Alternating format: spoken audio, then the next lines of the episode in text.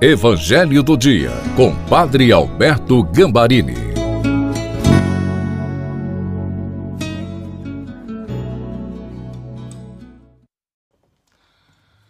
Olá, sejam bem-vindos, bem-vindas ao Evangelho de terça-feira. As pessoas perguntam às vezes para mim por que o Senhor está fazendo o Evangelho do dia. E eu respondo porque eu quero ajudar as pessoas a terem o mesmo amor que eu tenho pela palavra, porque é a palavra meditada diariamente que sustenta e mantém acesa a chama da nossa fé. Peçamos o Espírito Santo. Pai, em nome de Jesus, ilumina-me com o Espírito Santo e ilumina a todos estes meus amigos também, para que a palavra seja sempre o alimento diário da fé e o remédio para todas as nossas necessidades. Amém. Em nome do Pai, do Filho e do Espírito Santo. Amém. Proclamação do Evangelho de Nosso Senhor Jesus Cristo, segundo São Marcos. No capítulo 2, versículos de 23 a 28. Jesus estava passando por uns campos de trigo, em dia de sábado. Seus discípulos começaram a arrancar espigas enquanto caminhavam. Então, os fariseus disseram a Jesus: Olha, eles fazem em dia de sábado o que não é permitido? Jesus lhes disse: Por acaso nunca lestes o que Davi e seus companheiros fizeram quando passaram necessidade e tiveram fome? Como ele entrou na casa de Deus no tempo em que Abiatar era sumo sacerdote comeu os pães oferecidos a Deus e os deu também aos seus companheiros?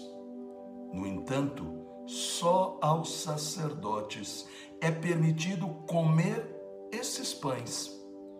E acrescentou: O sábado foi feito para o homem, e não o homem para o sábado.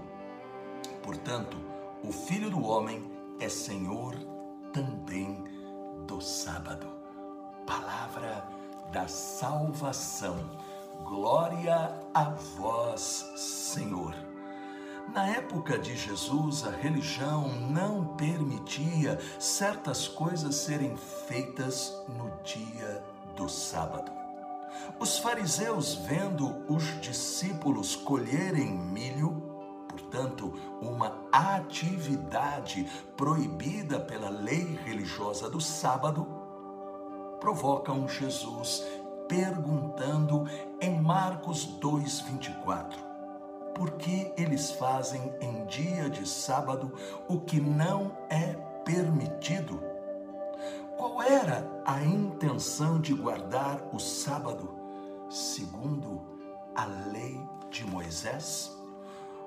Era um tempo para lembrar e celebrar a bondade de Deus na criação do mundo e também para celebrar a Páscoa do Egito.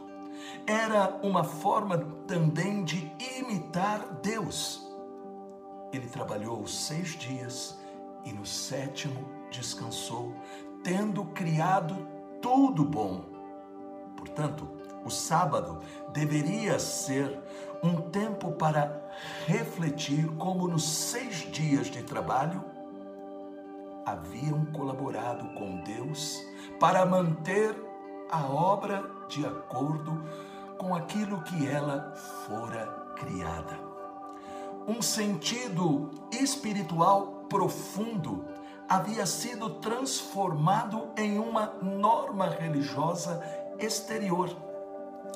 Na defesa de seus discípulos contra as acusações dos fariseus, Jesus diz aí em Marcos 2, 27: O sábado foi feito para o homem e não o homem para o sábado.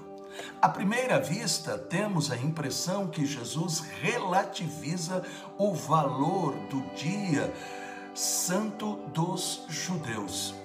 No entanto, ele está recordando o valor da pessoa humana.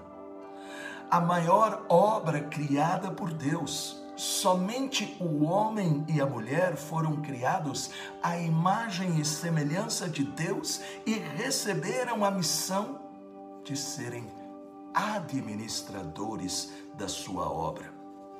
Para os fariseus, o principal era interromper o trabalho portanto, eles se apegavam a detalhes, não vivendo o essencial, isto é, incentivar e crescer no amor de Deus e ao próximo.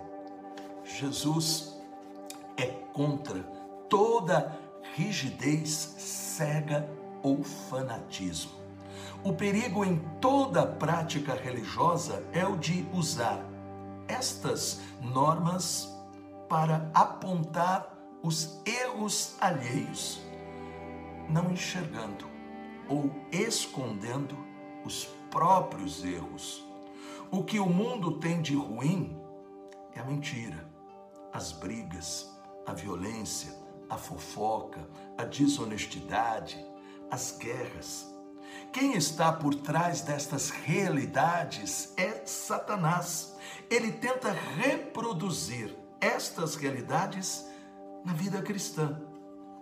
Por isso, é preciso estar atentos, porque o que nos torna cristãos é o que nós praticamos do Evangelho.